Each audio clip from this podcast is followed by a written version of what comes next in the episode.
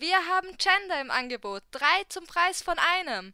Ich möchte keins. Aber wir haben die neuesten Modelle. Die allerneuesten Modelle. Nein, ich möchte wirklich keins. Und für die Unentschlossenen haben wir noch unser super Sparabo. Wechseln Sie jederzeit. Ich bin nicht unentschlossen, ich möchte nur keins.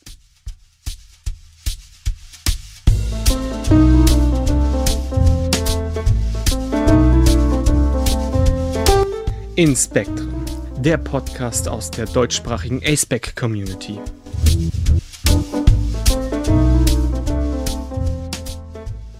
Hallo und herzlich willkommen zurück zur neuen Folge vom Inspektren Podcast. Mein Name ist Finn. Ich komme aus Österreich. Ich verstehe mich als aromantisch und verorte mich auf dem asexuellen Spektrum. Und was vielleicht noch relevant ist, ich verwende X-Pronomen oder auch mal gar keine Pronomen. Hallo, ich bin Ferdi, ich komme aus Deutschland. Ich befinde mich auf einem aromantischen und asexuellen Spektrum und identifiziere mich auch nur als aromantisch und asexuell. Und ich bin nicht binär und benutze eigentlich alle Pronomen. Ja, und für die heutige Folge haben wir uns auch noch zwei Gäste eingeladen. Und da möchte ich Alec und Ares kurz bitten, sich vorzustellen.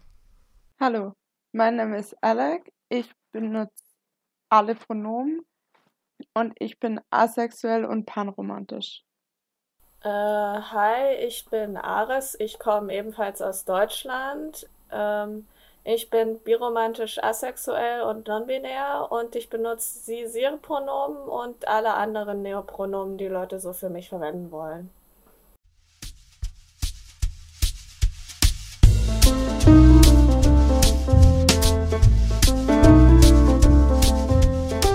Hallo, hier ist Getz. Ich melde mich kurz vom Schnittpult.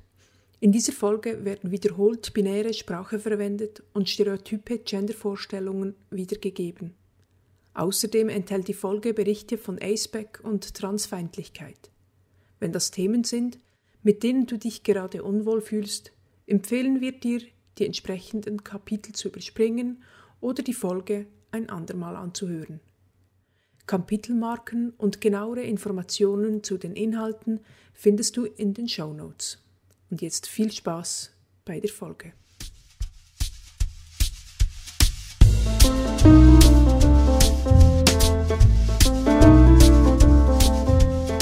Ja, und worum geht es heute? Also, ihr habt vielleicht schon mitbekommen, dass wir uns wieder alle mit unseren Pronomen vorgestellt haben. Und für alle, die ganz gut aufgepasst haben, da, die haben vielleicht gehört, dass wir jetzt alle vielleicht nicht unbedingt die üblich oder nicht nur die üblichen Pronomen verwenden. Ähm, und zwar haben wir heute wirklich wieder eine Folge in unserer Reihe zu Aceback und Gender-Identitäten. Und zwar geht es diesmal um Aceback und Gender-Identitäten außerhalb des binären Systems von männlich und weiblich. Ähm, das heißt, wir werden uns erstmal anschauen, was ist Nicht-Binarität überhaupt und was bedeutet das. Und dann werden wir uns natürlich anschauen, was das jetzt mit Aceback und Aceback-Identitäten und auch mit unseren Aceback-Identitäten zu tun hat. Und dann möchte ich gleich mal damit an mit der Frage anfangen, was nicht-binär eigentlich bedeutet. Wir wollen jetzt wieder einen kurzen Versuch unternehmen, das oder also das Wort zu definieren aber wie immer können wir uns dem Begriff nur asymptotisch annähern, also ganz festlegen können wir den, glaube ich, nie. Ja, Ferdi, was heißt nicht binär? Ja, das ist ja eigentlich sogar relativ einfach. Da sind die Worte nicht und binär drin. Und eben alles, was nicht auf die ganz binären Kategorien auf Mann und Frau fällt, ist eben nicht binär. Als auch mitunter Personen, die sagen, sie haben eigentlich kein Gender oder die sich nicht mit einem Gender identifizieren. Dann ist, glaube ich, ein wichtiger Teil noch fluide Gender, also sich auch verändernde Gender und oder auch wenn eine Person mehr als ein Gender hat. Also, Ferdi, wie du gesagt hast, alles, was nicht hundertprozentig in männlich oder weiblich fällt. Und auch diesmal haben wir wieder eine Umfrage gemacht an Personen, die sich auf dem Aceback verorten und auch als nicht-binär identifizieren ähm, und ein paar Fragen gestellt. Und mit diesen Fragen in der Umfrage und auch den teilweise auch den Antworten wollen wir uns jetzt beschäftigen. Ja, und dann wäre auch gleich die erste Frage, wie würdest du deine Gender-Identität beschreiben und was bedeutet das für dich? Alec, möchtest du da gleich mal antworten oder gleich mal anfangen? Grundsätzlich bedeutet für mich nicht binär sein, wie vorher ähm, in der Definition gesagt haben, alles das, alles, was nicht typisch Mann und typisch Frau ist. Dabei geht es nicht darum, wie man sich ausdrückt oder was man anhat, sondern einfach nur, wie man sich fühlt. Also ich sehe mich überhaupt nicht wirklich als nicht binär. Ich lehne einfach nur ein Geschlecht für mich ab, was vermutlich rein Definition oder nicht binär fallen würde, aber für mich fühlt es sich einfach nicht richtig an. Mir ist es einfach nicht, nicht wichtig genug. Ich lehne für mich das Konzept, mich irgendwo zu verorten, ein. Was aber durchaus passiert ist, dass ich mich meiner Gesellschaft und den Menschen um mich rum anpasse. Also, wenn ich bei meiner Familie bin, wenn ich in der Kirche bin, verhalte ich mich eher weiblicher, ziehe mich eher weiblicher an. Wenn ich ähm, auf dem Discord-Server bin und mit ganz vielen anderen Menschen, die alle auf dem Aceback sind oder und nicht binär, dann verhalte ich mich mehr nicht binär und benutze auch andere Pronomen. Genauso wieder, wenn ich mit meinen Freunden mich im Real Life treffe. Das ändert sich. Ich verhalte mich anders. Und deswegen ist es für mich aber auch noch schwieriger zu sagen, welches Geschlecht ich denn haben könnte. Also verstehe ich das richtig? Du passt also quasi deine Gender Performance oder wie du dein Gender ausdrückst an, aber eigentlich oder wie du dich ausdrückst an, weil Gender ist ja ist nicht die Kategorie, Entschuldigung, ähm, aber eigentlich ist die Kategorie für dich nicht die, die du verwenden würdest. Ja, genau. Also ich würde eigentlich gar nichts verwenden, aber das ist einfach super unpraktisch. Es führt auch dazu, dass ich, es funktioniert einfach nicht immer.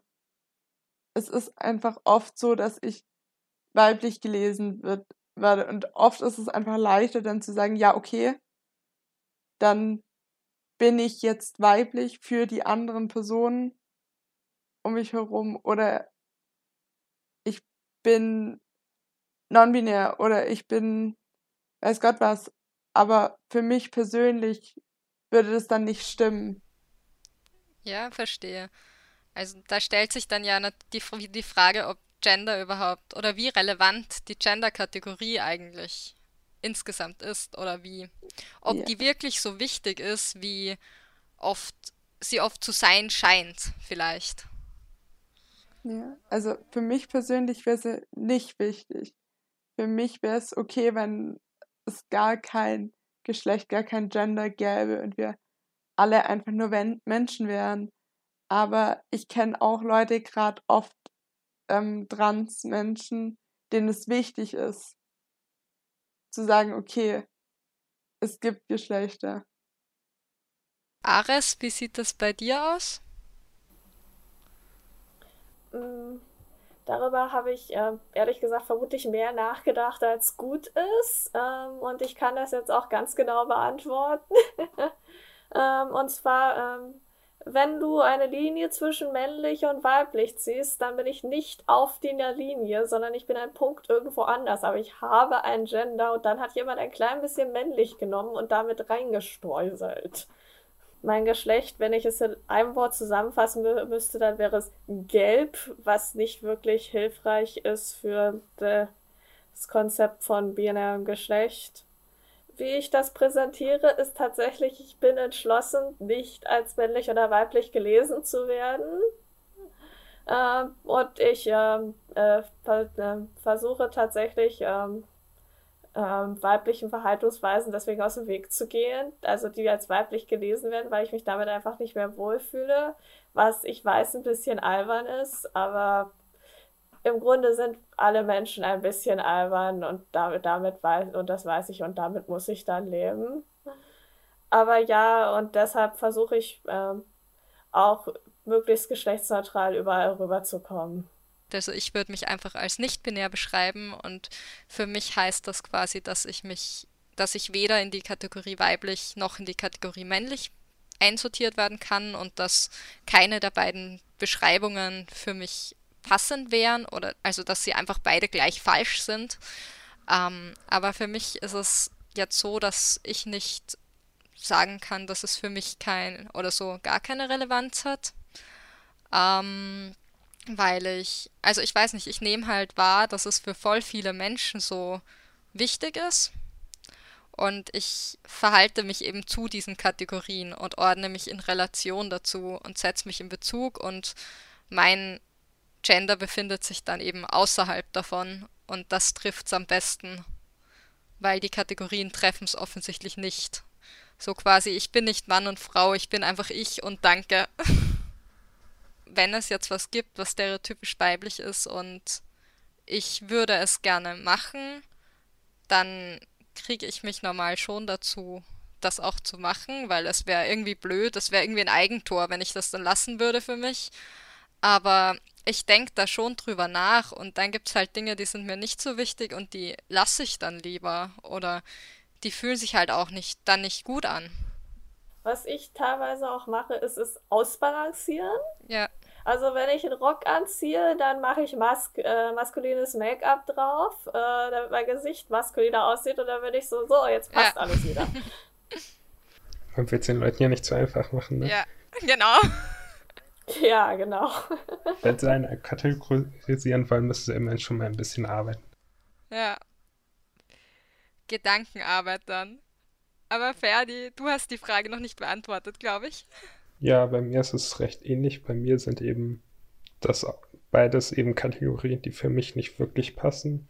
Weshalb ich mich irgendwo außerhalb da sehe. Jedoch habe ich nicht wirklich, also bisher noch nicht wirklich herausgefunden, wo genau aber es ist mir schon ziemlich klar, dass es eben nicht in einer dieser beiden Kategorien ist. Wenn wir uns jetzt mal bei dem Beispiel mit der Linie walten, würde ich sagen, man hätte auch irgendwo einen Punkt zwischen männlich und weiblich gemacht.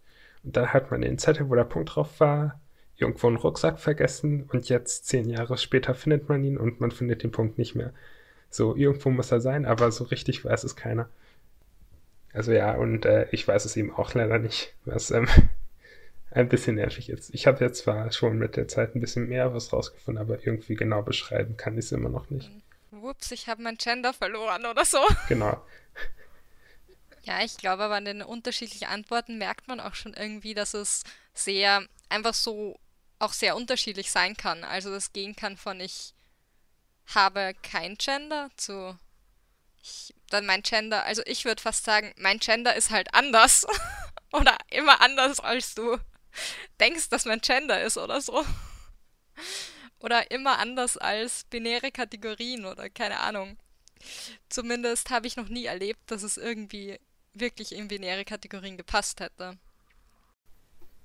Ja, ich habe da ähnliche Erfahrungen, Gefühle. Man merkt einfach irgendwie relativ schnell, dass so, das einfach irgendwie nichts ist. Man verbindet selbst für einen auch nichts mit diesem Begriff Männlichkeit für mich oder sowas. Das war mir eigentlich auch immer vollkommen egal und ich wollte auch nie wirklich damit identifiziert werden und so.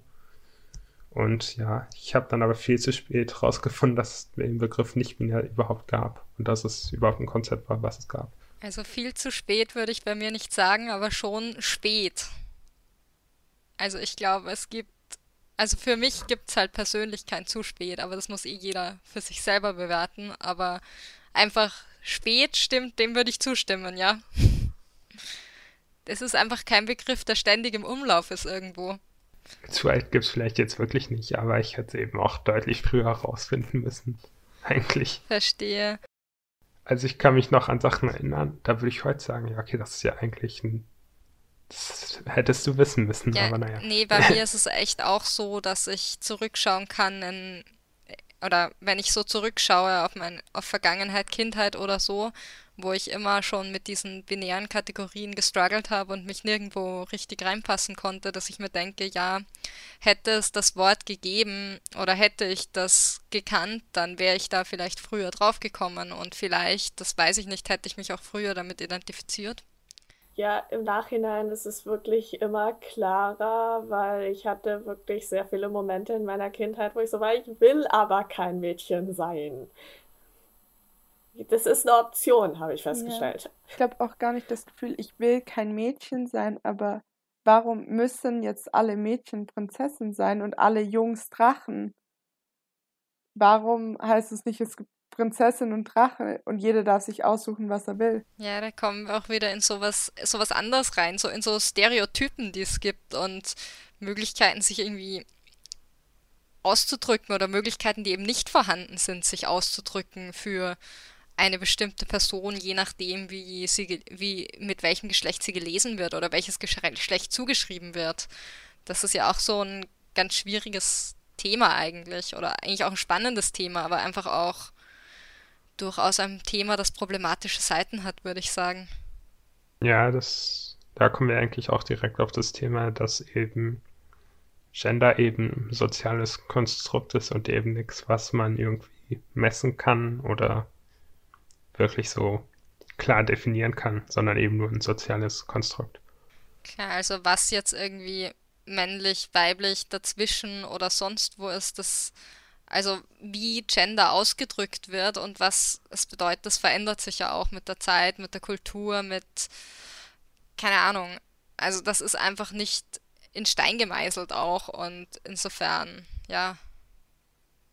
Ja, man kennt ja auch diese wunderschönen älteren Gemälde, wo die kleinen Jungen alle in den ne, süßen Kleidern sind und heutzutage geht das gar nicht mehr. Es ist, es ist alles erfunden. Ja, also, was heißt, es ist es sind. Ja, ist doch letztendlich erfunden. Also. Ja, die meisten Dinge sind erfunden. Auch alle Wörter sind erfunden. Es ist und jetzt messen wir Dingen wirklich so viel Bedeutung, weil die wir uns irgendwann mal ausgedacht haben, dass es so funktionieren sollte. Und es ist teilweise nicht mal so lange her, wie wir denken. Mm, ja, also ich denke schon, dass die meisten Dinge irgendwie erfunden sind, aber es ist halt, ich meine, es zeigt uns halt, dass Dinge auch variabel sind und veränderbar sind, auch wenn wir manchmal das Gefühl haben, oder ich glaube, dass wir Menschen manchmal das Gefühl haben, dadurch, dass wir uns einfach nicht so gut erinnern können, dass es mal anders war, dass Dinge so sein müssen oder sind und uns bewusst zu werden, dass Dinge auch anders sein können, manchmal auch irgendwie mh, mm, eine Bedrohung darstellen kann keine Ahnung. Ich glaube aber auch, dass wir in den letzten 10, 20, 30 Jahren schon viel weiter gekommen sind beim Kampf drum, Non-Binary zu normalisieren und dass wir ganz oft vergessen, wie viel mehr Sichtbarkeit schon da ist und wie viel mehr schon geht, wenn man jetzt nicht, vielleicht nicht die ganze Geschichte anschaut, aber die letzten paar Jahrzehnte. Klar, also wenn ich jetzt in die Medien schaue, sehe ich ja durchaus schon mal was, das sich zumindest halbwegs mit dem Thema beschäftigt. Die Qualität der ähm, Artikel und so weiter dazu ist zwar ähm, unterschiedlich, aber es wird zumindest drüber gesprochen, was ja schon mal ein Schritt in die richtige Richtung ist. Ja klar, also man kann zumindest sagen, wir sind nicht dort, wo wir vorher waren. Ja, es hat sich weiterentwickelt und wir, ich finde, wir vergessen ganz oft, wie viel sich doch weiterentwickelt hat. Ja, ich glaube, weil das, weil unsere eigenen vielleicht auch manchmal negativen Erfahrungen so existenziell sein können. Aber das stimmt schon. Also ich glaube auch, das glaube ich auch, dass wir das deswegen oft dazu tendieren, so Sachen auch zu vergessen und uns mehr auf das zu fokussieren, was sich noch ändern muss. Und es ist wichtig, da auch einen Fokus drauf zu haben. Aber es ist auch wichtig, daran zu denken, dass wir nicht mehr am selben Fleck stehen, denke ich mal, würde ich mal sagen. Es ist leicht zu vergessen, was man schon erreicht hat. Ja. Hm, spannend wäre halt trotzdem, oder ich fände es halt trotzdem spannend in dem Zusammenhang, wie das, wie das dann trotzdem funktioniert, eben diese Konstruktion von Gender als binär in der Kindheit schon, wenn Kindern Dinge zugeschrieben werden oder Vorlieben zugeschrieben werden oder bestimmte auch Eigenschaften zugeschrieben werden, je nachdem, welches Geschlecht ihnen zugeschrieben wird bei der Geburt. Und das ist, finde ich, trotzdem ein Thema, mit dem man sich oder mit dem, dass es wert ist, sich damit zu beschäftigen, sage ich mal. Ich meine, ich glaube, Kinder, ich, Kinder spielen halt auch mit dem, was sie kriegen, irgendwie ein bisschen. Und wir, wir, oder wir ermutigen, oder wir ermutigen ja oft Mädchen auch mit Puppen zu spielen und Jungs mit, keine Ahnung, Autos zu spielen, was irgendwie und konstruieren so ja auch dann wieder diese Binarität. Es gibt eigentlich keine, gibt es nicht binäre Spielzeuge? I don't know. Ja, es gibt ganz viele nicht-binäre Spielzeuge. Alle eigentlich, aber. Also, also ich glaube, die Frage ist eher, gibt es Spielzeuge, die eben auch spezifisch für nicht-binäre Leute sind oder eben auch Kleidung? Und da ist die Antwort eben eher weniger, ne?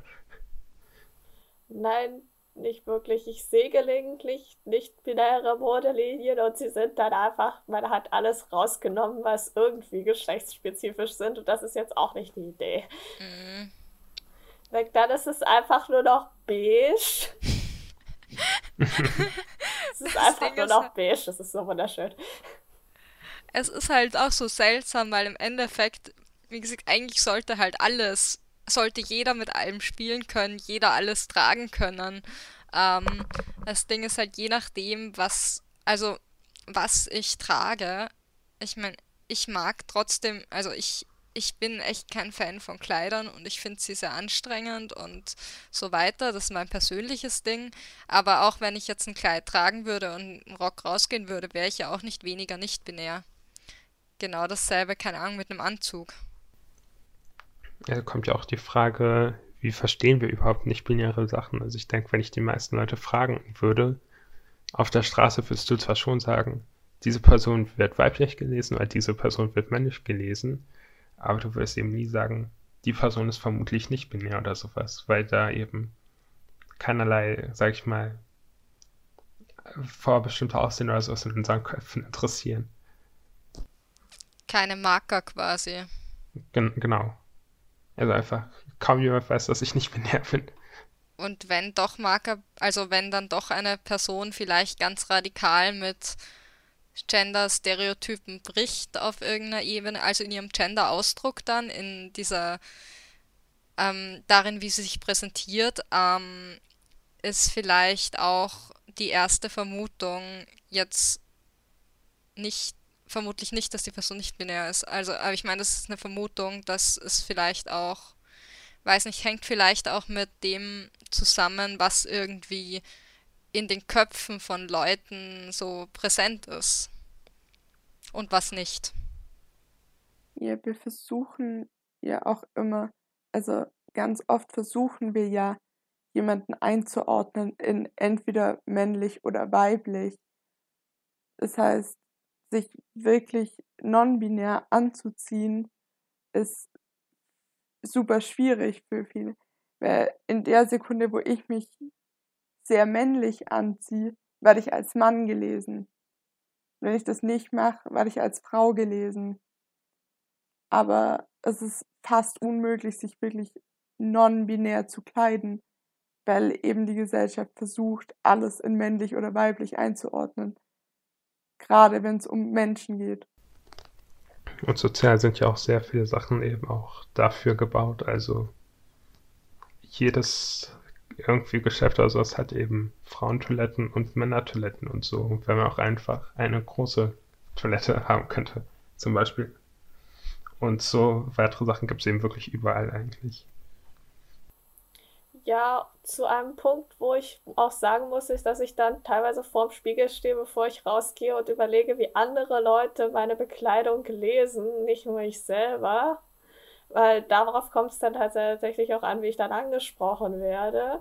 Und äh, tatsächlich ist es aber unmöglich vorauszusehen, wie alle verschiedenen Menschen, die du draußen begegnest, äh, jetzt deine Bekleidung oder deine Präsentation oder dein Gesicht lesen, weil jeder seine eigene Vorstellung hat und es ist unmöglich. Ja, doch, das kenne ich. Also ich kenne das auch, dass ich mir darüber so Gedanken, also Gedanken gemacht habe schon. Mm, es jetzt nicht durchgehend, aber ich habe manchmal so Zeiten, wo das stärker ist.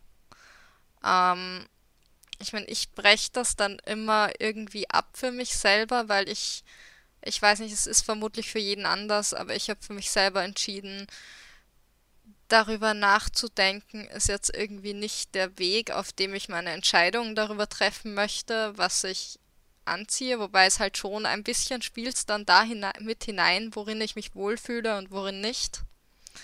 Also ist es vielleicht auch nicht ganz abzubrechen. Ja, es klingt, als ob du definitiv eine gesündere Einstellung da hast und ich hoffe, ich komme da auch irgendwann mal an.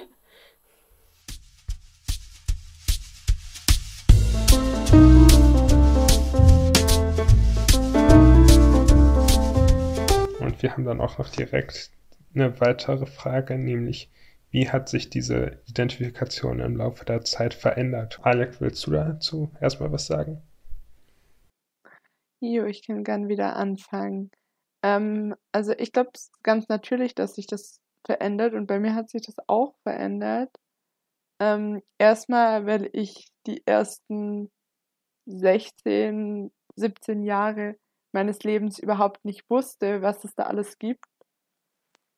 Und dann war es aber irgendwie schon so, dass ich ganz lang es nicht wahrhaben wollte, dass man sich auch einfach als nichts oder mit keiner gängigen Geschlechtsidentität identifizieren muss. Und dann habe ich aber noch ganz, ganz, ganz lang geleugnet, dass ich vielleicht nicht weiblich bin. Weil ganz lang so, doch, doch, in Wirklichkeit ist das schon okay, dass ich weiblich bin bis ich dann zu dem Punkt gekommen bin, wo ich gesagt habe, ja, okay, nee, irgendwie, irgendwie nicht. Dann, Ferdi, gebe ich die Frage gerade zurück. Hat sich bei dir deine Identifikation im Laufe der Zeit verändert? Ja, bei mir war es tatsächlich recht ähnlich. Ich kannte eben zuerst auch den Begriff nicht. Und ähm, dann habe ich mal irgendeinen Fernsehbeitrag über nicht-binäre Leute gesehen. Also daran kann ich mich noch recht gut erinnern. Und ich habe mir so gedacht, ich bin voll neidisch auf die, dass die nicht binär sein dürfen und ich nicht.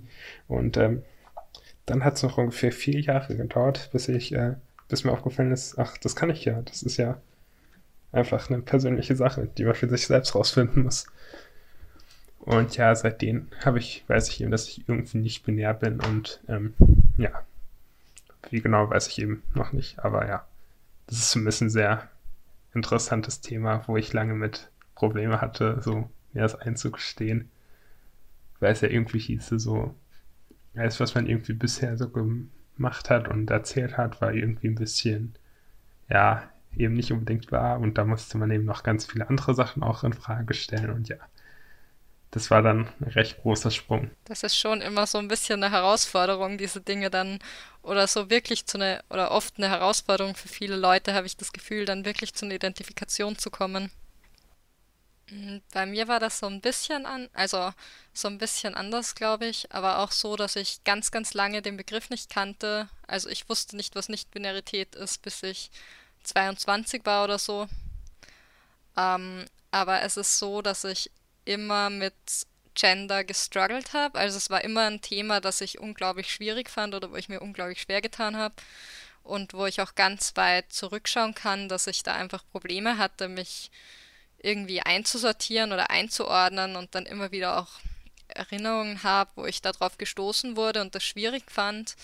Ähm, ich hatte aber halt keine Begriffe, ich kannte Trans und als Kind habe ich auch eine Zeit lang immer gesagt, ich will ein Junge sein oder wollte ich ein Junge sein, weil das das Einzige war, was irgendwie noch Sinn gemacht hat. Aber ich bin dann irgendwie älter geworden und habe gecheckt, ja gut, aber wirklich männlich will ich dann auch nicht sein. Mm, also musste ich mich dann halt irgendwie damit arrangieren, was ich hatte irgendwie. Ähm, und auch, also trans zu sein war in meinem Umfeld jetzt nicht unbedingt positiv konnotiert, also hatte das sicher auch ein bisschen einen Einfluss, aber ich habe dann eben auch festgestellt, es, es passt einfach auch nicht, wirklich.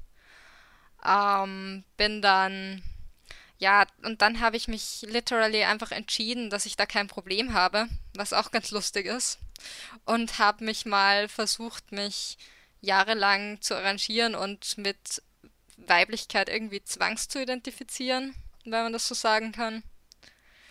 Was irgendwie dazu geführt hat, dass ich das Thema vollkommen ignoriert habe, teilweise, und es immer schwierig war, wenn ich irgendwie drauf gestoßen wurde.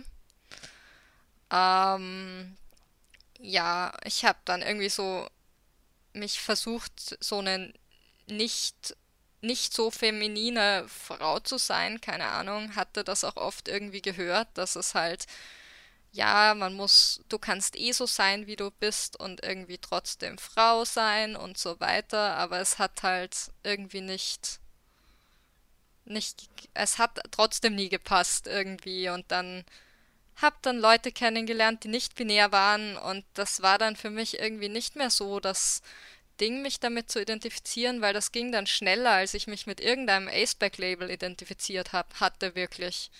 Weil ich quasi, ich bin Menschen begegnet, die nicht binär waren und war dann so, das ist es jetzt, das ist das, was ich gesucht habe irgendwie für die ganze Zeit. Ähm, die schwierigere Frage, die Frage, die ich halt jetzt habe oder das, woran ich jetzt so ein bisschen arbeite, ist halt, wie drücke ich das aus oder wie kommuniziere ich das und wie werde ich von anderen Menschen auch so wahrgenommen und so, dass es funktioniert irgendwie. Tatsächlich hat es bei mir auch recht lange gedauert. Ähm, und zwar ist es für mich tatsächlich recht neu. Und zwar hatte ich jetzt, während wir alle zu Hause saßen, 2020, sehr viel Zeit, um über mich nachzudenken und mich auszuprobieren. Und vor allen Dingen, äh, das ist jetzt sehr lustig, aber ich habe auch sehr viele Cosplays fertig gebaut und dafür habe ich gelernt, maskulines Make-up zu machen. Und dann guckte ich in den Spiegel und ich war so, verdammt, ich sehe so viel besser aus, bin ich trans. Und mein zweiter Gedanke war, oh nein, bitte nicht, das ist doch so teuer. und dann habe ich wirklich ein bisschen hin und her probiert. Ähm, ich hätte es eigentlich schon in der Oberschule rausgefunden. Die Sache war, wir hatten, wir waren wirklich eine sehr queere Freundesgruppe, aber wir lagen alle ein bisschen daneben, zu auf welche Weise wir queer waren. Und dann haben wir aneinander geguckt, äh, wie soll was denn aussehen muss. Und ich gucke mir meinen Freund an, der ein Transmann ist, aber noch denkt, er wäre non-binär und bin so, ich bin nicht non-binär, weil er ist non-binär und das ist eine ganz andere Erfahrung. Wir lagen, wir lagen alle total daneben. Es ist es war aber sehr schön. Das Problem hatte ich nicht, weil ich, wir hatten halt literally keine Ahnung davon, was non-binär oder sonst irgendwas ist. Die einzigen Worte, die ich kannte in, bei meinem, während meinem Aufwachsen, waren homosexuell und trans. Und das war's dann. Da hat mein Wissen geändert irgendwie. Naja, okay. Also wir hatten jetzt zu der Frage auch noch Antworten aus der Community die wir bei unserer Umfrage bekommen haben und eine davon würde ich jetzt gerne mal vorlesen. Und zwar lautet die Absolut, ja. Mit circa 16 habe ich realisiert, dass ich in der Sache deutlich, deutlich anders bin als meine Freundinnen. Aber ich habe das schon immer irgendwie gewusst, selbst ohne Wort Wörter zu haben. Für eine Weile habe ich sehr zwischen Identität geschwankt hatte diese typisch genderfluiden Phasen, wo ich mich dann für Stunden männlich, dann zwei Tage lang weiblich und dann ganz anders gefühlt habe. Ich glaube, so circa seit fünf Jahren bin ich sehr fest in meiner nicht-binären Identität gesettelt. Ich bin jetzt 26. Es haben wir ja auch wieder das Thema, dass Leute einfach mehr oder weniger von Geburt an eben kategorisiert werden und eben auch erstmal probieren, in dieses System zu passen, bis man irgendwie merkt, ja, das passt doch nicht so. Ich glaube auch, dass diese, was ähm, die Person da beschreibt, mit, dass sie eine genderfluide Phase hatte, ist, glaube ich, tatsächlich auch sehr typisch. Ich weiß nicht, ob es alle so nennen würden, aber dies, wo man dann irgendwie denkt, hm, okay, heute fühle ich mich so gar nicht weiblich oder männlich und dann Tage, wo man wieder denkt, hm, aber eigentlich ist das schon okay. Ich glaube, dass das, dass das sehr häufig passiert. Ja, also ich kann das durchaus teilen. Dieser Fall. Ich, bei mir ist vielleicht sicher eher, also dort, wo es ich so ein bisschen, oder so wie es ich jetzt verstehe, bei mir ist so, dass es sicher Tage gibt, wo ich mich weniger oder wo ich weniger Problem habe, unter Anführungszeichen, oder weniger es weniger schwierig finde, als nicht binär auch in, in der Welt zu leben und dann wieder Tage, wo ich das super schwierig finde, wie ich wahrgenommen werde oder nicht, weil das nicht übereinstimmt. Aber Ich glaube, das ist jetzt eher Wahrnehmung. Ich glaube, was du meintest, war nochmal was anderes. Hm, ja, ich glaube, ich habe schon das gemeint und ich glaube, dass viele am Anfang dann denken oder sagen, ah, okay, das ist vielleicht das, was, was genderfluid ist. Ah, okay, ja. Mhm. Kann ich mir vorstellen, dass es für manche Leute so ist. Es ist allerdings eine Erfahrung, die ich auch gemacht habe, ja. Ja. Nee, das habe ich, die Erfahrung habe ich für mich so tatsächlich nicht gemacht. Aber es hat vielleicht auch was damit, damit zu tun, dass ich den Begriff Genderfluid erst, auch erst, den habe ich noch viel später kennengelernt. Für mich war es wirklich, da stand eine nicht-binäre Person und das war für mich, boom, mindblown irgendwie. Ja, und dann haben wir noch einen zweiten Text als Antwort bekommen, den wir dann auch noch vorlesen wollen. Ja, früher habe ich aufgrund meines bei der Geburt zugewiesenen weiblichen Geschlechts versucht, den Typus weiblich gerecht zu werden. Das ist mir nie gelungen und stresste mich. Dann probierte ich mal ein paar nicht-binäre und fluide Gender auch. Auch A-Gender wurde kurz in Betracht gezogen, aber nichts passte. Und ehrlich gesagt, habe ich keine Lust mehr, mich der Gesellschaft zu beugen, um unbedingt ein Gender benennen zu können. Nein, danke, ich bin ein Mensch und das reicht für mich. Ja, also das ist der Text einer anderen Person, die eben, auch wie wir es hier eigentlich schon gehört haben, eben das ganze Konzept von Gender ablehnt. Beziehungsweise nicht auf sich bezieht, denke ich. Und Genau. sich nicht in die Kategorien einpasst. Es ist eben letztendlich die Antwort. Es ist mir egal, was ihr denkt, ich mache das jetzt Ich so. bin ich, ich bin Mensch, oder? Aber das ist, Genau. glaube ich, ein bisschen, sagen wir alle mit unseren nicht-binären Genders. Ich bin ich, ich bin Mensch, ich verorte mich, wo ich mich verorte. Aber was ich, was diese Person hier auch sagt, ist ja auch wieder eben die Frage, ist Gender überhaupt in der Form relevant oder sollte es, sollte mein Gender für dich überhaupt relevant sein oder so? Über das, was ich will, hinaus. Ich mir einfach auch mal überlegt, für tägliche Interaktion, es ist ja eigentlich egal, was für ein Gender die Leute haben. Oder es könnte Also, egal sein. Ja, Weil Genau, das ist wirklich egal ist es ja oft nicht. Und aber ja, eben das. Auch eben, es muss nicht jeder Mensch Gender für sich in Anspruch nehmen. Kein binäres, kein nicht-binäres, es ist kein Zwang, sage ich mal.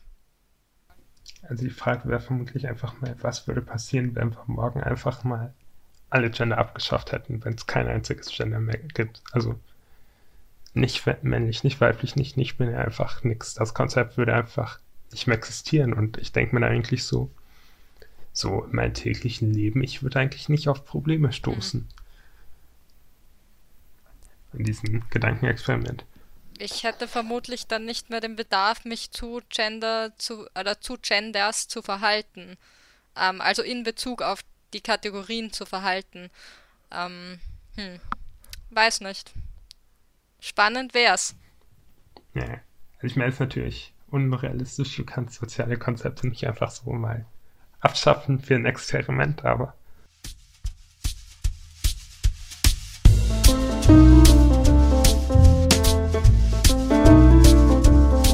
Die nächste Frage ist jetzt der Gegenpart zu der Frage nach unserer oder eurer Gender-Identität. Und zwar lautet die, wie würdest du deine Identität auf dem Aceback beschreiben? Ares, willst du diesmal anfangen? Kann ich gerne machen. Ähm, ich würde mich als äh, biromantisch asexuell beschreiben. Also, äh, ich habe ich hab wirklich keinerlei äh, Interesse an äh, sexuellen Dingen, aber wenn ich jemanden daten würde, würde, wäre mir deren Geschlecht egal. Ähm, Alec? Ähm, ja, also ich kann ganz sicher sagen, dass ich asexuell bin und wie Ares absolut kein Interesse an Sex oder alles, was damit zu tun hat. Bei meiner romantischen Identität bin ich mir noch ein bisschen unsicher. Vielleicht bin ich aromantisch oder irgendwo auf dem aromantischen Spektrum. Sonst würde ich definitiv sagen, ich bin panromantisch und mir ist das Geschlecht des Gegenübers absolut egal. Okay, dann werde ich die Frage, glaube ich, auch gleich beantworten. Ähm, ich bin in erster Linie einmal aromantisch. Ähm, das ist für mich so ein bisschen das Hauptthema. Und dann sage ich das ja auch in der Vorstellung zu jeder Folge, dass ich mich noch auf dem asexuellen Spektrum verorte. Ähm, da bin ich aber gerade noch so, oder gerade wieder vielleicht am Überlegen, wo genau. Ähm, weil ich habe mich ja mal als asexuell beschrieben, aber ich merke jetzt immer mehr so ein bisschen die Nuancen und tendiere jetzt so ein bisschen Richtung Grey Ace, aber mal sehen, wo ich da lande oder auch nicht. Ähm, ja, und wenn man möchte, kann man mich auch noch als demisensuell bezeichnen mit einer Präferenz für nicht-männliche Personen und als aästhetisch, weil ich auch keine ästhetische Anziehung empfinde. Ferdi? Ja, also ich äh, identifiziere mich vor allem als asexuell und aromantisch. Jedoch ist bei aromantisch die Sache ein bisschen differenzierter, weil es gibt eben so ein Konzept von QPRs, das ist ähm, so eine alternative Beziehungsform eben. Und da hätte ich dann eben doch schon irgendwie Präferenzen, dass die Leute zumindest irgendwie nicht binär ist, weil es dann einfach ganz nett ist, dass die eben auch ähnliche Erfahrungen haben und einen bei manchen Themen eben besser verstehen können. Ja, dass man da dann vielleicht ein bisschen mehr Verbindung hat, vielleicht, oder? Meinst du das? Ja, genau. Man kann sich eben auch besser unterstützen, so man weiß, was, womit man selbst so Probleme hat. Äh, und das sind ja dann auch Sachen, die die anderen vielleicht auch haben.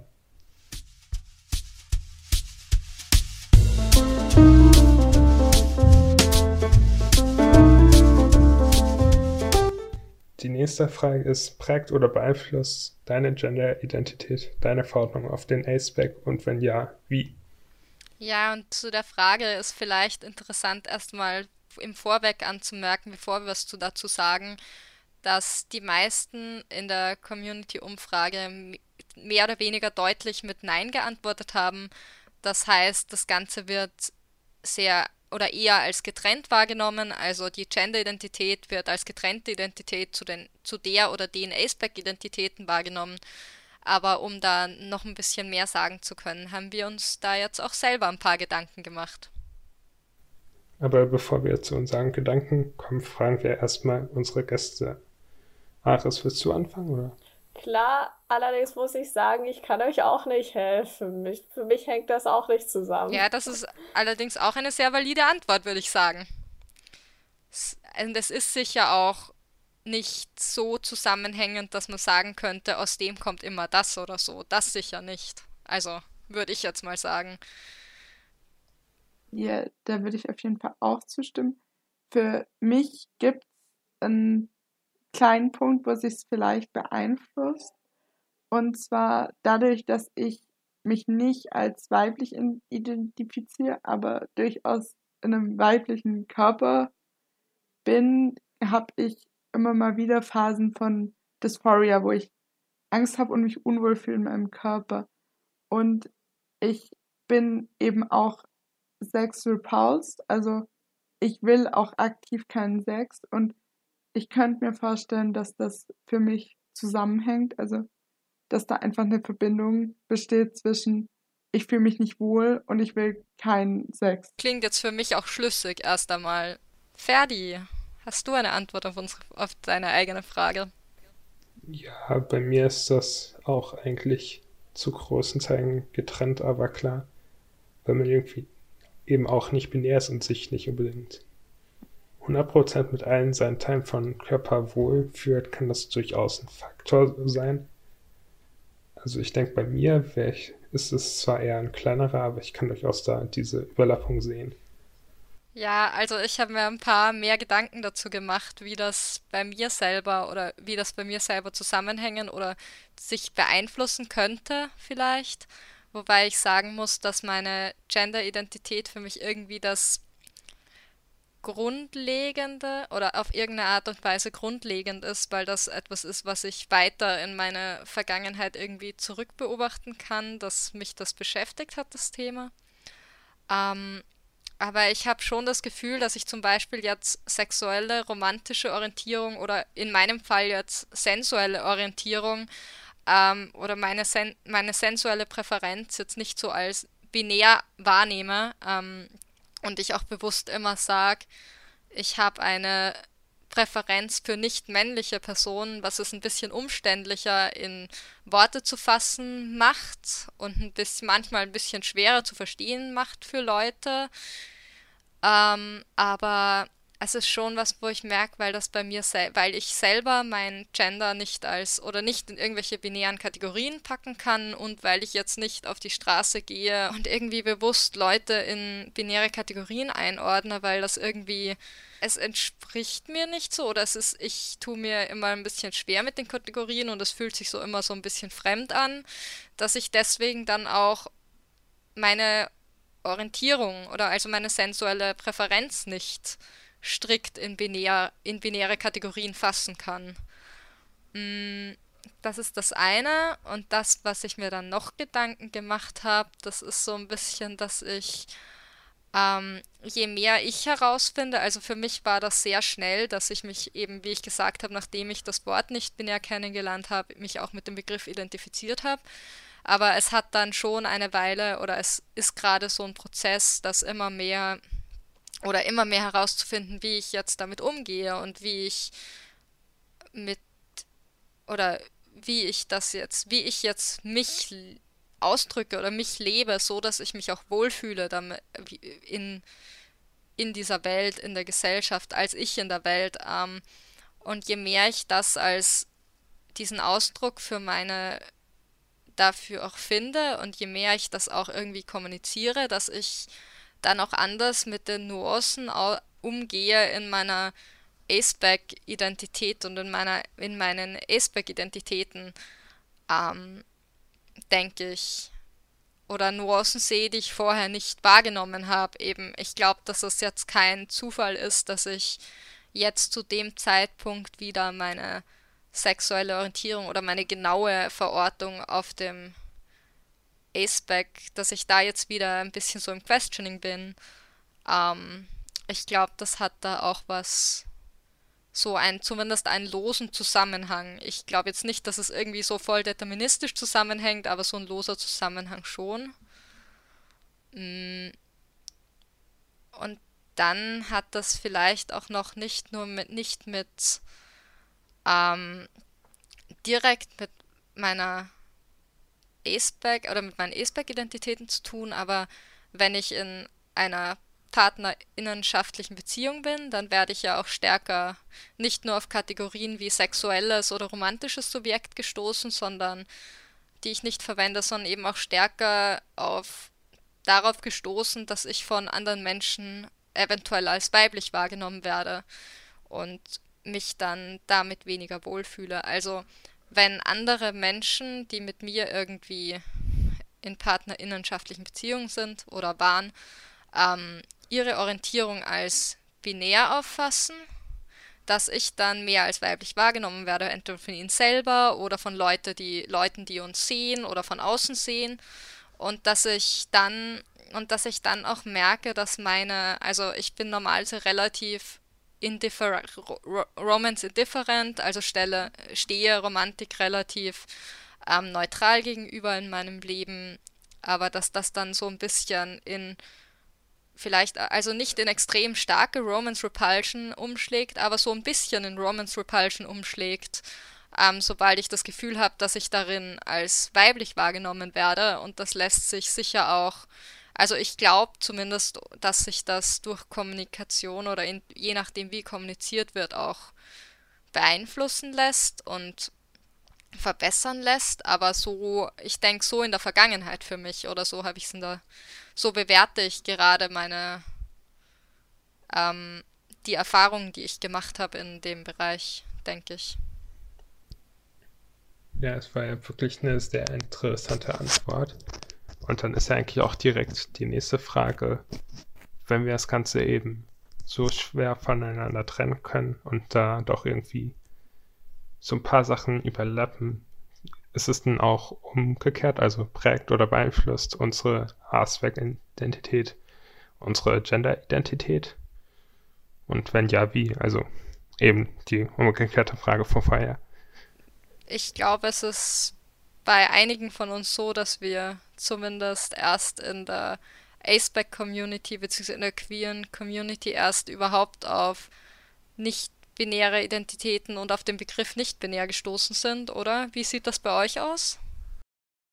Also ich habe für mich beide ähm, mehr oder weniger unabhängig voneinander entdeckt, aber als ich mir eingestanden habe, ich bin nicht binär, habe ich mir auch mehr oder weniger in der gleichen Minute eingestanden, ich bin eben asexuell, also das war eben beides so Sachen, die man irgendwie, wo man sich unsicher war, wo man dann irgendwann gemerkt hat, ja, das ist eigentlich so, da kann ich mich irgendwie nicht vor verstecken.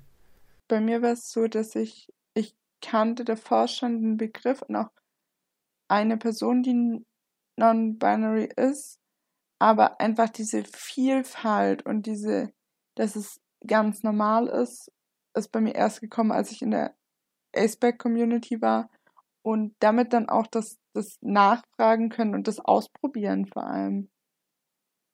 Also, dass man einfach mal sagen kann, okay, ich benutze jetzt andere Pronomen und schau, was passiert.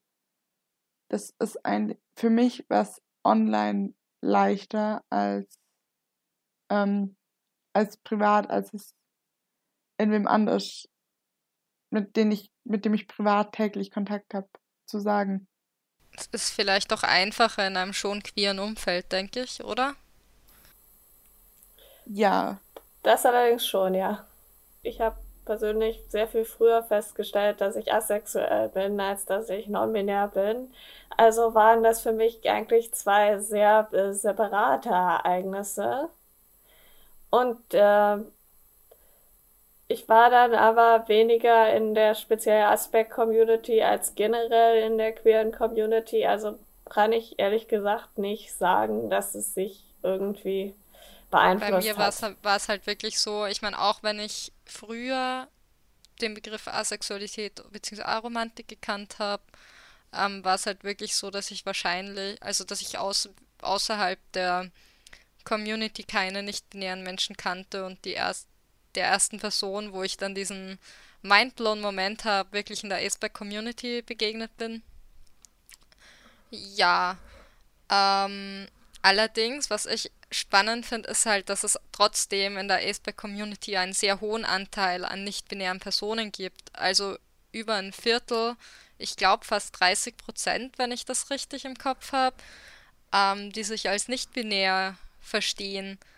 Und wo ich das dann schon irgendwie spannend finde, dass ich denke, da, ich meine, es ist sicher nicht deterministisch, sonst wären das weit mehr als 30 Prozent, aber ähm, was da, ob das irgendwie doch zusammenhängen könnte. Ähm, zum Beispiel, keine Ahnung, vielleicht weil die sexuelle Orientierung für manche Menschen sehr stark damit zusammenhängt, ähm, wie das oder das eigene Gender verstärken kann oder vielleicht auch das eigene Gender die eigene sexuelle Orientierung verstärken kann. Und wenn das irgendwie wegfällt, das vielleicht, was jetzt nicht heißt, dass es für jeden so sein muss, aber vielleicht für manche Menschen nicht mehr so einfach nicht auch nicht relevant ist dann. Vielleicht wird Gender dann für manche weniger relevant. Ich weiß es nicht. So ein Gedanke. Ja, könnte ich mir schon vorstellen, dass also dadurch, dass ich auch niemandem gefallen will, es irrelevanter ist, weil ja, weil ich nicht drauf achten muss. Ich glaube, wir haben da eine Antwort aus der Community dazu, die da so ein bisschen zu dem passt, was du gerade dazu gesagt hast.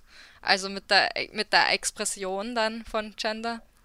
Und zwar hat da jemand geschrieben, hm, ich denke halt, dass weil ich mich außerhalb der Allosexualität verorte, dass das zumindest meine Gender-Expression stark beeinflusst oder sie eher liberated, weil da ich mit meinen Klamotten und allen, all dem anderen Äußerlichkeiten ja niemanden anlocken will, ziehe ich halt echt das an, was ich gerade was ich gerade richtig fühle und was meinem Gender-Feeling am meisten entspricht an dem Tag. Anderweitig beeinflusst das eine das andere aber nicht. Ja, also das hätte ich bis auf den allerletzten Teilsatz eins zu eins, glaube ich, ich so schreiben können. Es, es macht mir nichts aus. Oder auch mir, mir hat aber, mir hat einmal hat mir ein Freund gesagt, dass ähm, mein Arsch jetzt in der Hose aber nicht so gut rauskommen würde. Ähm, okay, ja, war nicht mein Ziel. Mein Ziel war, dass es mir gefällt. Ja. Oh wow. Hm.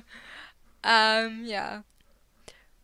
Und eine andere Person schreibt dann übrigens noch, das passt vielleicht so ein bisschen zu dem, was ich am Anfang gesagt habe, von der, also bei der Antwort auf diese Frage. Ähm, ich weiß nicht. Ich bin erst über die Aceback-Community auf nicht-binäre Geschlechtsidentitäten gestoßen.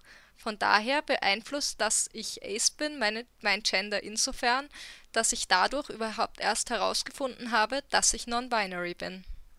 Ich meine, vielleicht ist es auch wirklich so, einfach weil auch so viele nicht-binäre Personen in der Aceback-Community sind und die Chance so hoch ist, in der Aceback-Community auf nicht-binäre Personen zu stoßen, dass deswegen viele Aces, die nicht binär sind, ähm, da dann in den Communities auch zu dem Begriff kommen.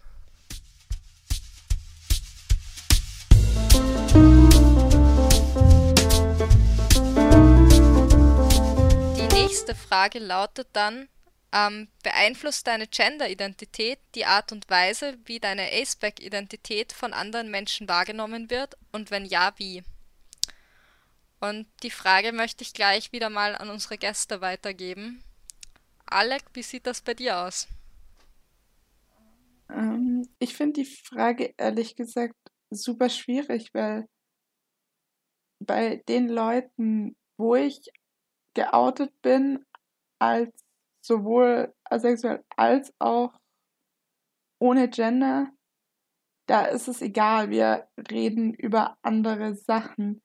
Und sonst sieht man es mir meistens nicht an oder ich krieg dazu nicht so viel Feedback, aber vielleicht kann Aris irgendwas Interessanteres dazu sagen. Ich habe auch die Erfahrung gemacht, ähm, dass gerade weil ich mich halt so viel mit sowohl meinem Gender als, als auch meiner Aspekt-Identität auseinandersetzen musste, dass ich jetzt viel besser weiß, wer ich bin und dass ich ich mit Absicht sein kann, was äh, für mich sehr positiv ist.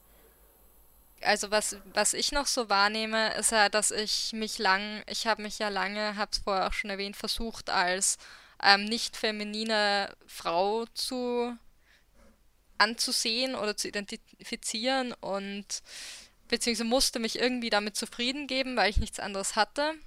Und ich glaube auch, wenn ich damals quasi nicht als nicht binär geoutet war, weil ich halt selber auch nichts, nichts davon wusste, ähm, dass Leute auch wahrgenommen, also Leute haben zumindest wahrgenommen, ich bin nicht so die Typ oder stereotypischste Frau unter Anführungszeichen und es wurde zwar jetzt von mir, von meinem Umfeld, also beziehungsweise in meinem Umfeld trotzdem sehr erwartet, dass ich heterosexuell und heteroromantisch wäre, aber was ich schon glaube ist oder ist, dass von mir zumindest nie so stark erwartet wurde, dass ich jetzt ähm, voll die ähm, Stereotypen expliziere. Also es wurde jetzt nie von mir erwartet, dass ich mir jetzt den, keine Ahnung, maskulinsten Mann auf dieser Erde suche und mit dem in eine Beziehung gehe oder so. Ähm, weiß nicht. Also, falls das irgendwie Sinn macht. Ja, also ich meine, ich kann zu dem, dem, Thema nicht viel sagen, aber ich denke, zur Komplettheit würde, muss ich bei mir einfach sagen, ich habe kaum Leuten erzählt, dass ich Asperg und äh, nicht binär bin. Also deshalb, wenn die Leute es nicht wissen, können sie auch keine Annahmen machen. Was, äh, ja, das löst das Problem direkt. mhm. Also ich habe da noch Antworten aus der Community hier bei mir liegen, die ich gerne noch vorlesen würde. Ähm, und da wäre vorweg vielleicht zu sagen, dass es auch hier viele Neins und Vielleichts gab. Oder Leute, die sich nicht sicher waren und eben auch, dass das als... Und das ist, glaube ich, auch schwierig, irgendwie die Annahmen anderer Menschen zu beurteilen, wenn man nicht gerade so spezifische Erfahrungen hat, denke ich. Ähm, und jedenfalls schreibt da die erste Person, die ich, von der ich da eine Antwort vorlesen möchte. Mir hat mal eine ältere queere Person gesagt, ich wäre vermutlich Ace, weil ich trans bin, weil wegen Missbalance zwischen Selbstbild und Wünschen und so. dass ich praktisch meinen Körper nicht mögen würde und deshalb asexuell sei, was halt zwei verschiedene Sachen sind. Menschen können sehr wohl keinen Sex haben wollen, weil sie mit ihrem Körper nicht im Reinen sind. Aber A ist asexuell nicht dasselbe, unbedingt wie keinen Sex haben zu wollen, und B ist das bei mir either way nicht der Fall. Ich bin Envy und Trans. Und ich bin Ace und Aro. Und das hat nichts miteinander zu tun. Finde ich auch, also finde ich ein bisschen krass, weil da ja eigentlich wieder ähm, Ace-Identität irgendwie ab, also abgesprochen wird und zurückgeführt wird aufs Transsein. Oder also zurückgeführt wird auf Dysphorie eigentlich. Also ich glaube, die Verwirrung kommt eben davon, dass Leute mit Dys Dysphorie eben häufig mal sex repulsed sind, aber eben durchaus noch sexuelle Anziehung spüren, was dann eben aber eine andere Sache ist. Aber von außen eben mal schnell wie das gleich aussieht. Dass das einfach, also dass das verwechselt wird, beziehungsweise ein Topf geworfen wird, beziehungsweise in seiner Komplexität nicht so gesehen wird, wie es ist, sondern stark vereinfacht wird und dadurch dann zusammenfällt für viele Leute, was aber de facto nicht der Fall ist.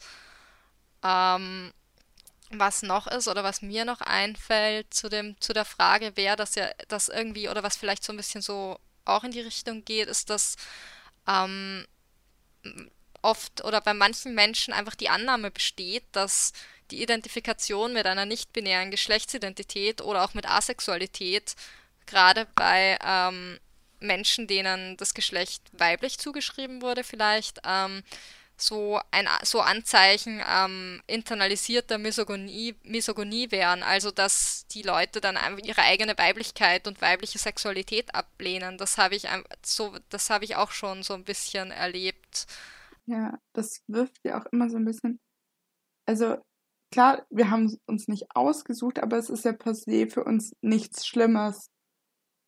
Und wenn man das aber dann so formuliert, ist es ja irgendwie wieder was Schlimmes, was heißt, okay, du kannst das reparieren oder du solltest es reparieren oder du solltest überlegen, was du dagegen gegen tun kannst, was ja überhaupt nicht die Idee davon ist oder was wir vielleicht gar nicht unbedingt wollen, beziehungsweise was auch vermutlich nicht funktionieren würde.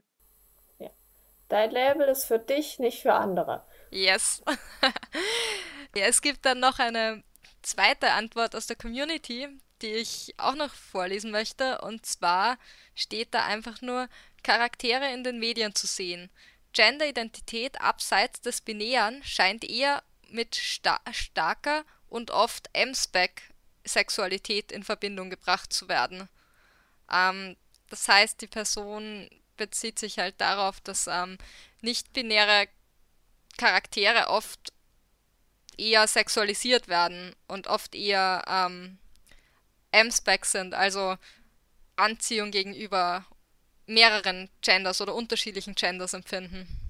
Dann gibt es aber eben auch noch, genau was das angeht, genau den umgekehrten Fall, wo eben mehr oder weniger Roboter oder irgendwelche Aliens auch als eher ja nicht binär identifiziert werden oder eben irgendwas, was eben nicht da ist und die werden dann eben häufig auch äh, eher als Ace identifiziert was äh, auch meistens sehr problematisch ist, weil es eben so darstellt, dass irgendwie sexuelle Anziehung oder sowas ist, das ist, das uns menschlich macht, was ja äh, Unsinn ist. Ja, was ich bei der Sache noch spannend finde, ist auch, dass es so ein bisschen das Gegenteil von dem ist, was ich und Ares auch erlebt haben und vorher gesagt haben, dass uns mit Asexualität und ähm, Quatsch mit non mit Nicht-Binarität und so auch gleich Asexualität und eventuell Aromantik dann auch mit angedichtet worden sind automatisch. Ich meine, was jetzt nicht zwangsläufig falsch ist oder nicht 100% falsch ist zumindest, aber einfach auch nicht zwingend zusammenhängt. Aber dass es dann in den Medien trotzdem nochmal anders ist. Ja, was ja aber auch wieder ganz spannend ist zu sehen, dass sozusagen die Menschen oder die Gesellschaft sich nicht ganz sicher ist, was sie jetzt tun soll oder wie sie uns jetzt gern sehen würde. Also es gibt die eine Sache, dass man sagt, ah ja, okay, es hängt zusammen. Die andere Sache, dass non-binary people ähm, hypersexualisiert oder mehr sexualisiert werden. Und in Wirklichkeit wäre ja ideal, wenn beides nicht passiert. Beziehungsweise wenn wir einfach wir sein könnten und dürften, ähm, ähm, weil de facto das eine einfach das andere nicht 100% bedingt. So Freiraum für Komplexität lassen vielleicht.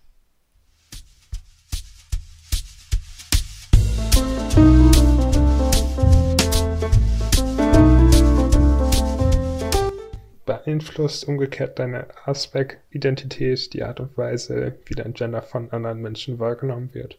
Und wenn ja, wie? Ja, also da mal vorweg gibt es, gab es in unserer Umfrage noch mehr Neins und Vielleichts. Ähm, also eigentlich mehr oder weniger nur. Ähm, ja, aber hat jemand von uns etwas dazu zu sagen? Ja, ich habe, glaube ich, was dazu zu sagen.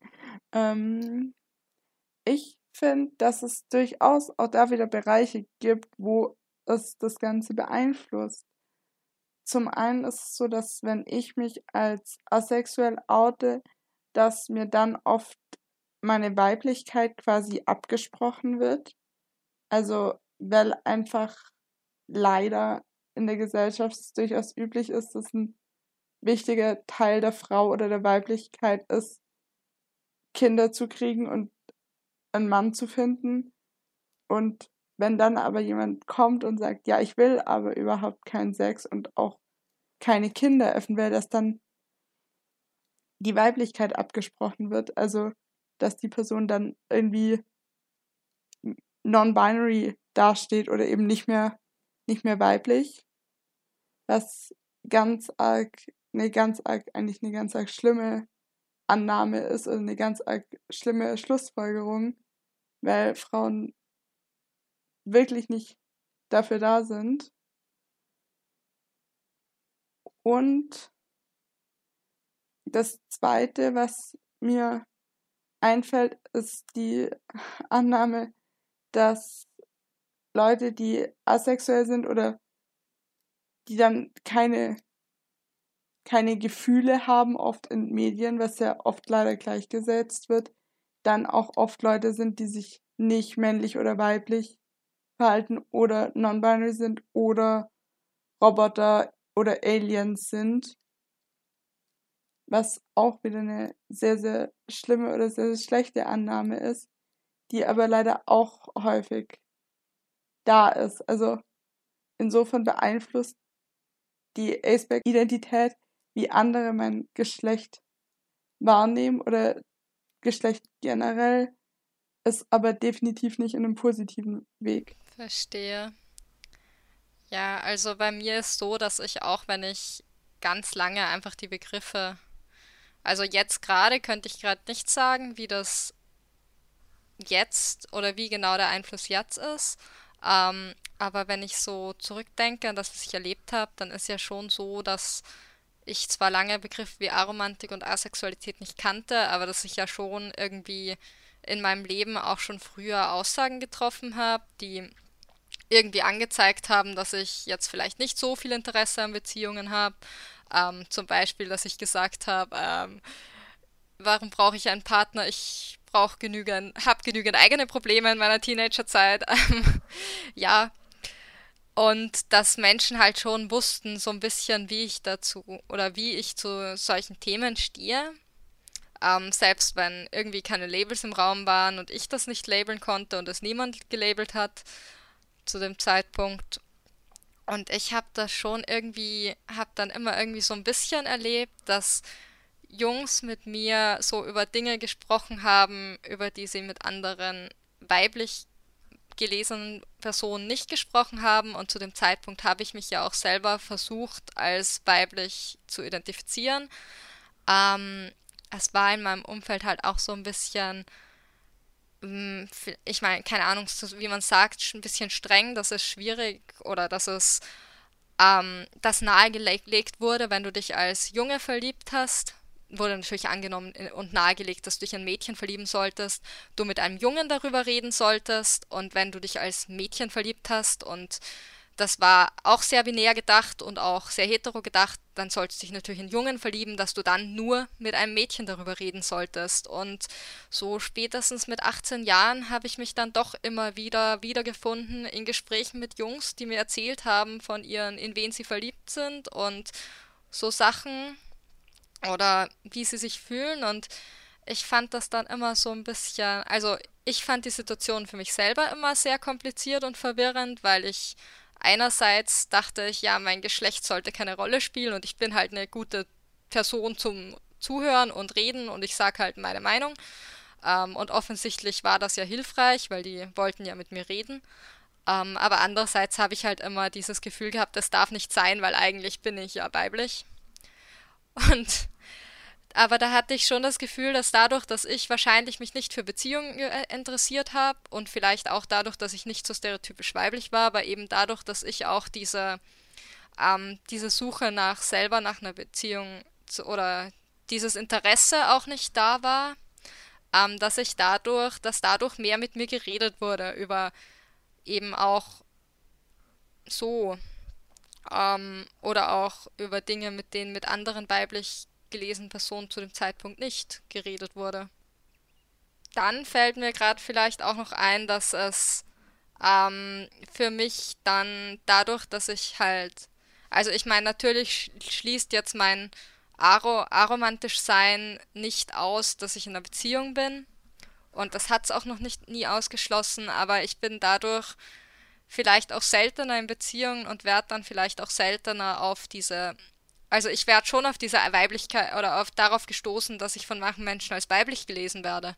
Aber nach, ich habe vorher schon erzählt, dass das für mich in Beziehungen besonders stark ist oder oft passiert oder auffällt oder aufgefallen ist und dann auch schwierig war. Aber je weniger ich natürlich in Beziehungen bin und ich glaube schon, dass meine Aromantik das auch beeinflusst, dass ich weniger in Beziehungen bin, in einer Häufigkeit gesehen im Vergleich zu ähm, alle romantischen Personen, die ich kenne, teilweise zumindest, ähm, dass ich dann doch seltener in Beziehungen bin und dann seltener auf diese Kategorie weiblich gestoßen werde. Also zumindest ein bisschen seltener.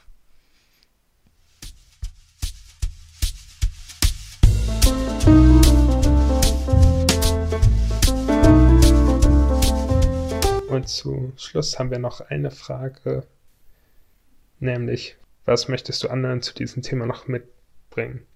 Und für mich, ich kann das ja auch direkt beantworten, ist es eigentlich relativ leicht. Für mich persönlich gibt es einfach viel mehr Möglichkeiten, mich selbst zu sein, was ich dann machen kann und wie ich eben mein Leben leben kann. Was eigentlich für mich dann doch relativ befreiend ist. Ähm, ich habe auch die Erfahrung gemacht, ähm, dass gerade weil ich mich halt so viel mit sowohl meinem Gender als, als auch meiner Aspekt-Identität auseinandersetzen musste, dass ich jetzt viel besser weiß, wer ich bin und dass ich ich mit Absicht sein kann, was äh, für mich sehr positiv ist. Ich glaube, für mich ist eins der guten Sachen und auch der bisschen lustigen Sachen, ich kann, äh, ich habe einfach mehr Kleider zur Auswahl. Ich kann viel freier bestimmen, was ich anziehen will und wie ich aussehen will, ohne dass ich mir Sorgen machen muss, wird das jetzt so wahrgenommen, wie ich's will. Ich kann einfach sagen, okay, ich ziehe an, was ich will und dann mich darin wohlfühlen, ohne drauf zu achten, was andere Leute sagen. Ich denke, für mich ist das Gute daran so ein bisschen, dass es einfach mh, mm, dass es ein Spektrum ist und ich nicht gezwungen bin, mich mit binären Kategorien zu identifizieren oder zu beschreiben, die eigentlich nicht gut passen. Und ich glaube, was ich dann anderen noch mitgeben möchte, ähm, also insbesondere Menschen, die sich vielleicht überlegen, ob sie sich als nicht-binär identifizieren können, ist, dass irgendwie das nicht-binär einfach eine Option ist. Und ich habe ja erzählt, dass für mich, ähm, dass ich versucht habe, mich als nicht feminine Frau zu beschreiben oder zu sehen, aber dass das irgendwie einfach nicht treffend war und nicht gereicht hat. Und manchmal habe ich mich dann einfach auch ein bisschen schlecht gefühlt und mich dran festgeklammert. Ähm, einfach auch, weil ich von manchen Menschen immer wieder gehört habe, dass sie gesagt haben, ja, ich bin ja auch weiblich und ich bin, ich entspreche auch nicht allen Stereotypen und deswegen kannst du auch weiblich sein, obwohl du nicht allen Stereotypen entsprichst. Und ähm, das mag halt für manche Menschen stimmen. Ich bin sicher, weibliche Personen müssen nicht jeden Stereotyp erfüllen. Das kann total legitim, also eine nicht feminine Frau oder eine maskuline Frau oder ein auch nicht maskuliner Mann zu sein, kann total legitim für manche Leute sein. Aber wenn es das nicht ist, dann möchte ich auch sagen, es ist auch kein jetzt kein Verrat irgendwie an Weiblichkeit oder Männlichkeit oder sonst irgendwas, da darüber hinaus zu gehen und sich als nicht binär zu identifizieren. Das würde ich gerne mitgeben, den möchte ich gerne anderen Leuten mitgeben, weil ich damit einfach auch gestruggelt habe.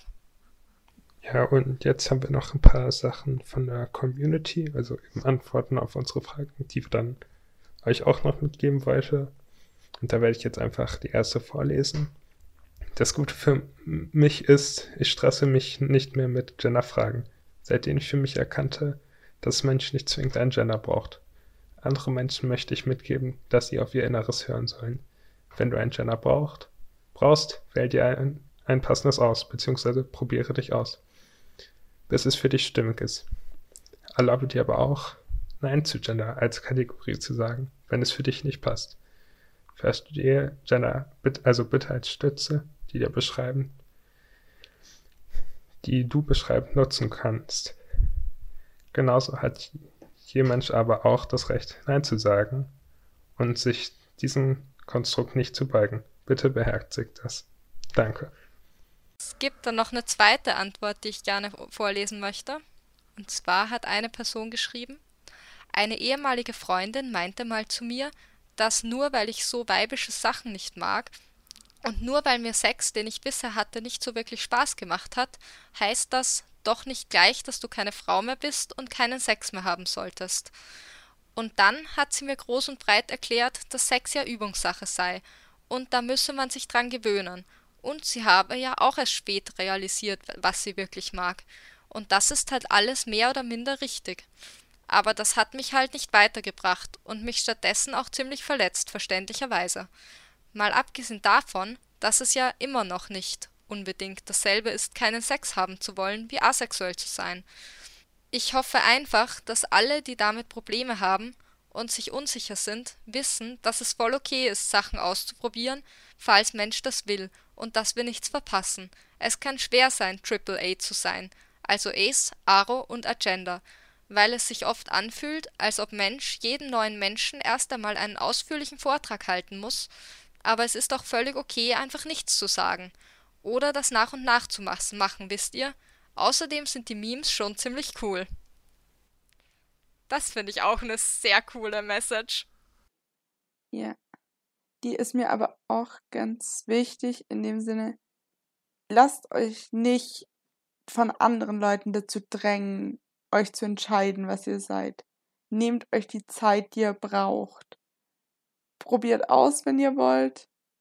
Oder lasst sein. Aber lasst euch nicht von anderen Leuten sagen, was ihr sein sollt. Oder mit dem, wie ihr euch fühlt, was das dann eigentlich sein müsste. Ja, voll, auch weil hier, also dieses, das ist ja auch wieder, wenn jemand sagt, ja, das heißt doch nicht, dass du keine Frau mehr bist, das ist wieder absprechen und lasst euch nicht eure Labels absprechen, weil das Label, das besser, wenn ein Label besser passt als ein anderes, dann darf das auch gewählt werden. Und wenn die Kategorie abgelehnt wird, dann darf sie auch abgelehnt werden. So oder so das darf auch länger brauchen, wenn das, wenn, selbst wenn jemand euch sagt, ihr müsstet doch eigentlich non-binary sein und ihr das in dem Moment für euch noch nicht selber wisst oder wollt oder akzeptiert, dann ist es okay. Dann, und wenn es in fünf, fünf Jahre später ihr dann feststellt, okay, oh, und jetzt bin ich doch Ace oder non-binary oder sonst was, dann ist das okay. Aber lasst euch von niemandem dazu zwingen. Ich denke, es ist auch wichtig zu sagen, dass es kein Problem ist, eben auch Labels zu ändern, wenn man merkt, oh, das war doch nicht so. Also man kann einfach mal rumexperimentieren, wie man will und wenn es nicht passt, kann man es ja immer noch ändern. Ja, es sind Beschreibungen und keine Bestimmungen, wie wir zu sein, wie wir sein sollen oder zu sein haben. Genau.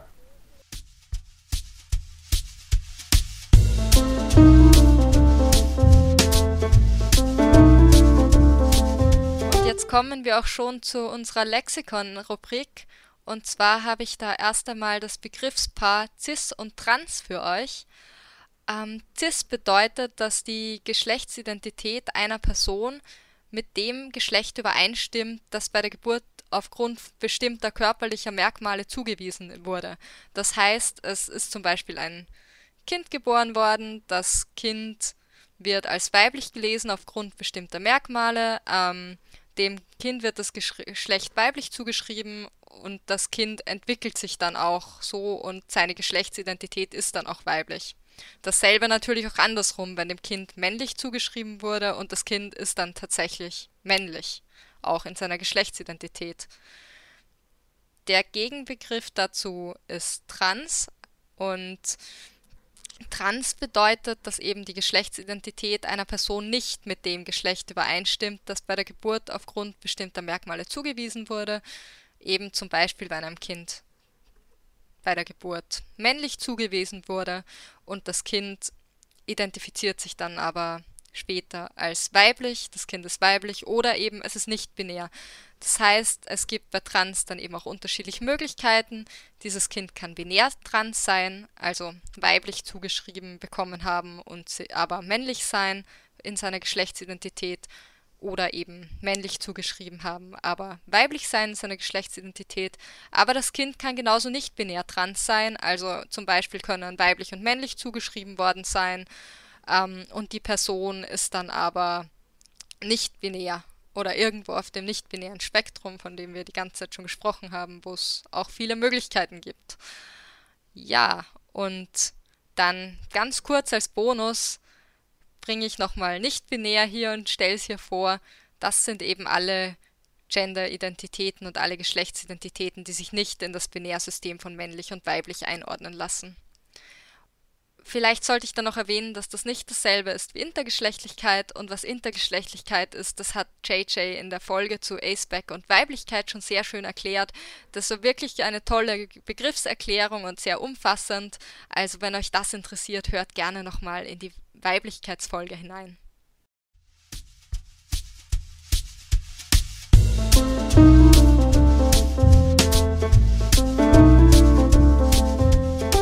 In der Kulturecke haben wir die Broschüre Trans, Inter, nicht-binär. Lehr- und Lehrräume an Hochschulen geschlechtsreflektiert, diskriminierungskritisch und respektvoll gestalten. Dies ist eine Broschüre aus dem Projekt Non-Binary Universities in Österreich zum Ziel der Stärkung der Geschlechterdiversität an Universitäten in Österreich. Die Broschüre bietet allgemeingültige Ideen, mit denen die Diversität an Hochschulen gefördert werden kann und gibt konkrete Handlungsempfehlungen, teilweise auch mit bebilderten Beispielen. Den Link zu dieser Broschüre kann in den weiteren Materialien gefunden werden.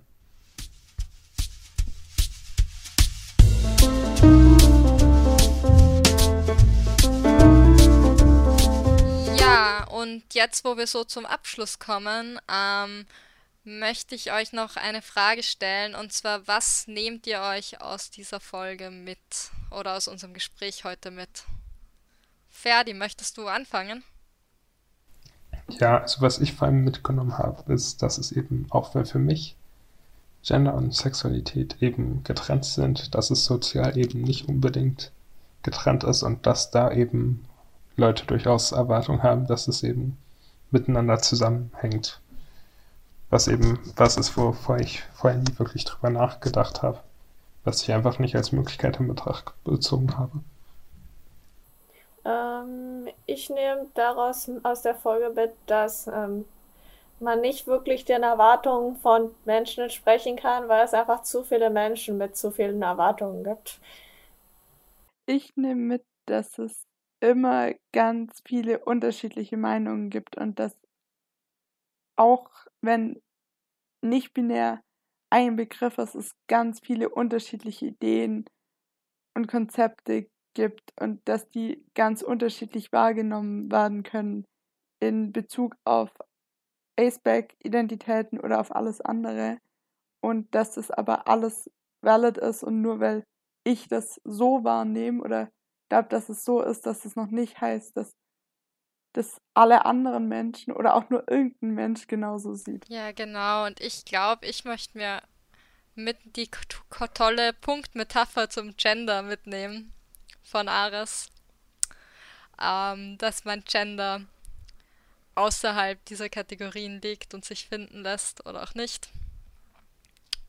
Ja, genau. Und aber auch so ein bisschen, wie Alec gesagt hat, dass wir so, obwohl wir alle uns als nicht-binär vielleicht auch beschreiben, so viele unterschiedliche, einfach aus so ganz unterschiedlichen Ecken dann doch wieder kommen. Und dass wir ein sehr, sehr cooles Spektrum sind, das sehr, sehr spannend ist und über das ich mir noch ganz, ganz viele Gedanken machen kann. Als würde ich mir noch gar keine Gedanken machen. Das hat man sicher nicht gehört in der Folge. Aber ja, geht noch viel mehr.